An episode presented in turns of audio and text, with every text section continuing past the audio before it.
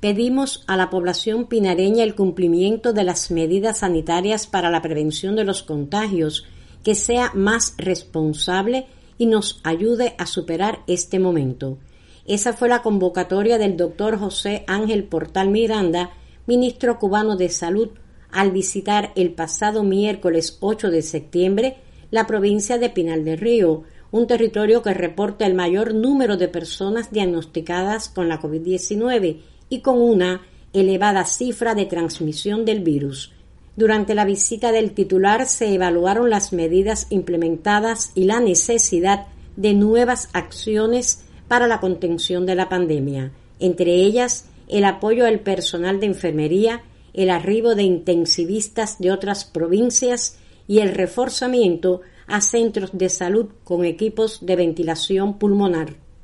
En el encuentro efectuado el miércoles anterior con el personal de la salud y directivos del mismo en Pinal de Río, Portal Miranda insistió en la urgencia de cambiar el escenario epidemiológico que persiste en la mencionada provincia, el cual demanda del esfuerzo y conciencia de los lugareños. Para Radio Progreso, Xiomara Pupo Salgado.